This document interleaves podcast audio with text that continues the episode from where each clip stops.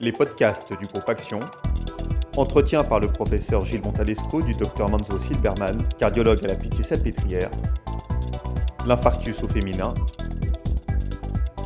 parole aux experts. Bonjour, je suis avec le docteur euh, Stéphane Manzo Silberman et on va aujourd'hui parler ensemble de l'infarctus de la femme.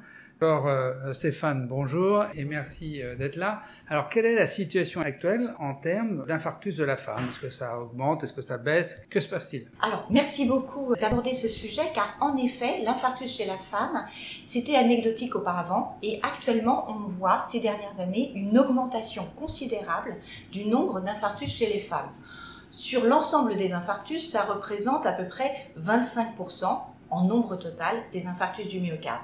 Ce qui est préoccupant, c'est deux points. Tout d'abord, c'est devenu la première cause de mortalité chez les femmes devant les pathologies néoplasiques.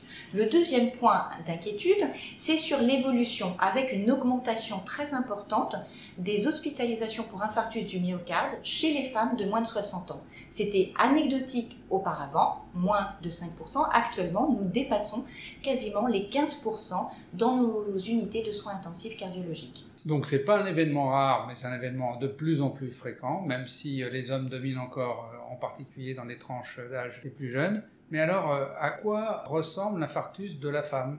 Alors, dans la population générale des femmes, elles ont jusqu'à présent encore 10 ans de plus par rapport aux hommes qui vont présenter un infarctus. Cet écart est en train de se réduire. Dans les projections de Santé publique France, cet écart de 10 ans va être réduit quasiment de moitié pour les 15 prochaines années.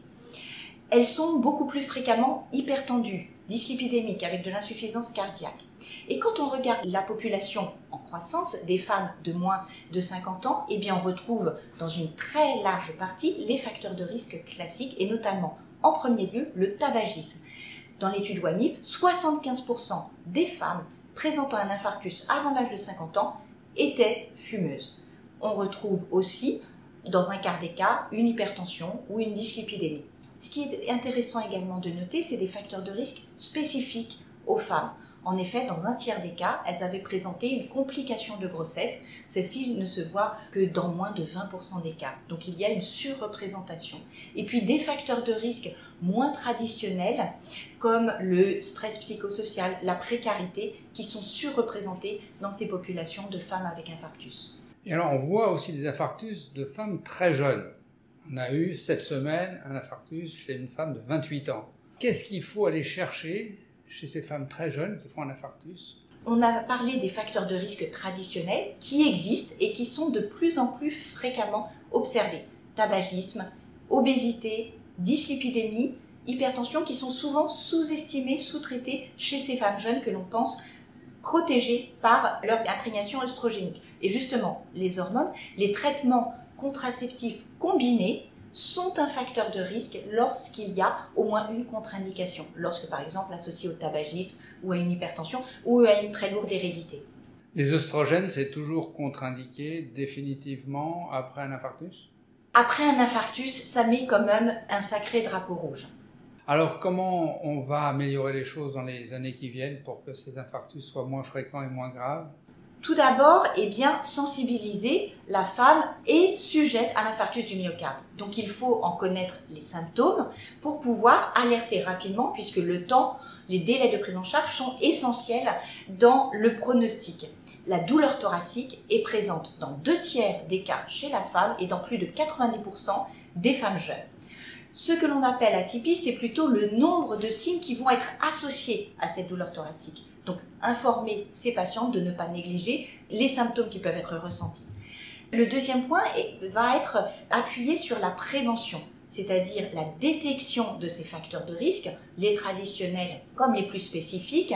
Les femmes qui ont présenté une complication de grossesse vont nécessiter un suivi adapter, rapprocher, puisqu'on sait à présent qu'elles sont à plus haut risque. Et cette prévention ne peut s'articuler que grâce à un parcours amélioré, optimisé entre généralistes, gynécologues et cardiologues. Il faut aller chercher des maladies euh, gynécologiques particulières chez ces femmes qui font des infarctus euh, à un âge jeune Il faut les chercher. On les trouvera Pas tout le temps, mais on sait que ça augmente le risque. Toutes les complications de grossesse, le syndrome des ovaires polykystiques, l'endométriose, on en parle beaucoup, également partagent une physiopathologie très proche de la théromatose. Il y a également les maladies inflammatoires avec une surreprésentation féminine, les maladies rhumatologiques, et puis les pathologies auto-immunes qui sont certes rares, mais vont augmenter le risque de manière considérable. Et puis les patientes migraineuses, on n'y pense pas souvent, mais la migraine avec aura est une contre-indication à la contraception combinée avec œstrogène et, également un surrisque d'événements cardiovasculaires et donc la nécessité d'un suivi rapproché et du contrôle strict des paramètres qui sont contrôlables. Donc les migraineuses font plus d'AVC et d'infarctus. Exactement. Bon, Stéphane, merci beaucoup, c'était très clair. Merci beaucoup.